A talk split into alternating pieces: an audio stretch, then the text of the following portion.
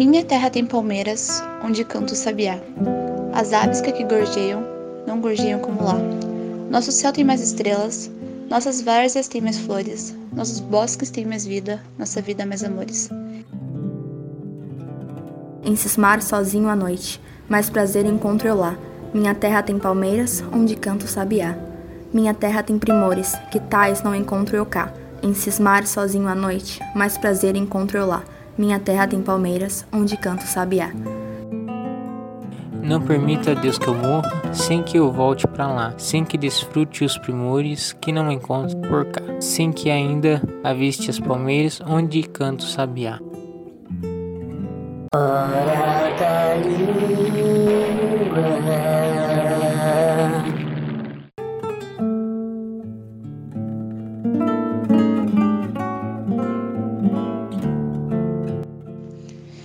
da Iracema e escravizauro se passam em um contexto histórico antigo do Brasil e talvez por isso traga uma sensação um pouco parecida na hora da leitura. Entretanto, os assuntos abordados entre ambas são bem diferentes e bem importantes.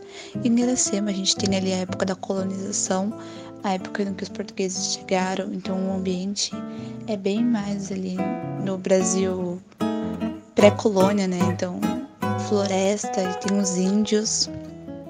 Uh, já em Iracema, a gente tem a escravidão né, como um ponto principal ali.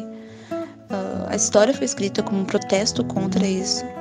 Então, são dois pontos muito importantes na história do Brasil. E para mim, essa é uma das maiores diferenças entre ambos. Apesar de terem coisas muito parecidas também, e por isso trazer uma sensação um pouquinho semelhante na hora da leitura.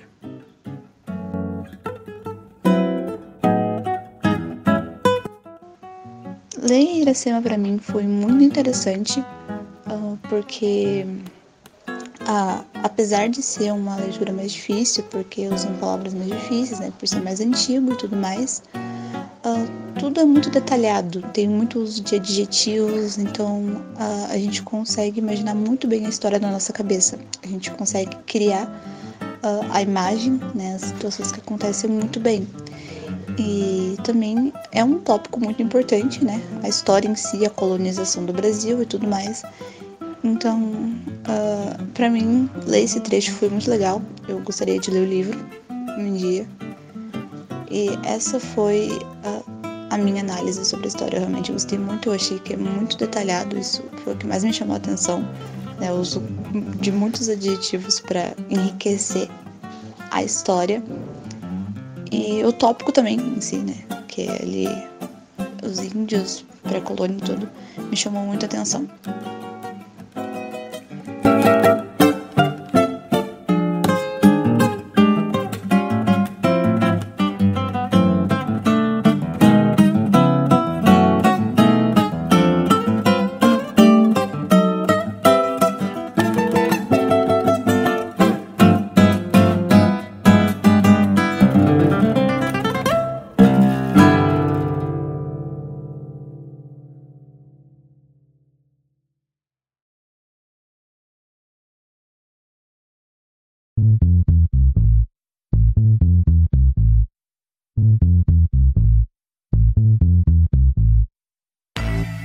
Vamos embora pra passar, gada.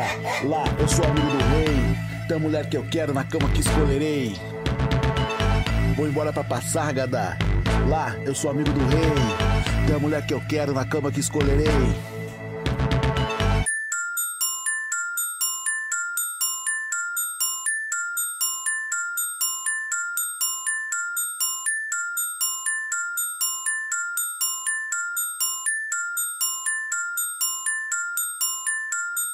Vou-me embora pra passar, gada. Vou-me embora pra passar, gada. Aqui eu não sou feliz. Lá a existência é uma aventura de tal modo inconsequente que Joana, a louca da Espanha, rainha em falsa demente, vem a ser contraparente da Nora que nunca tive. E como farei ginástica, andarei de bicicleta, montarei em burro brabo, subirei no pau de sebo, tomarei banhos de mar. E quando estiver cansado, deitado na beira do rio, mando chamar a mãe d'água pra me mostrar as histórias que no tempo de um menino rosa vinha me contar. Vou-me embora pra passar, gadá. Em Passárgada tem tudo, é outra civilização. Tem um processo seguro de impedir a concepção. Tem telefone automático, tem alcaloide à vontade, tem prostitutas bonitas pra gente namorar. Vou-me embora pra Passárgada. E quando eu estiver triste, mais triste de não ter jeito, quando de noite me der vontade de me matar, lá eu sou amigo do rei. Terei a mulher que eu quero na cama que escolherei. Vou-me embora pra passar gadar.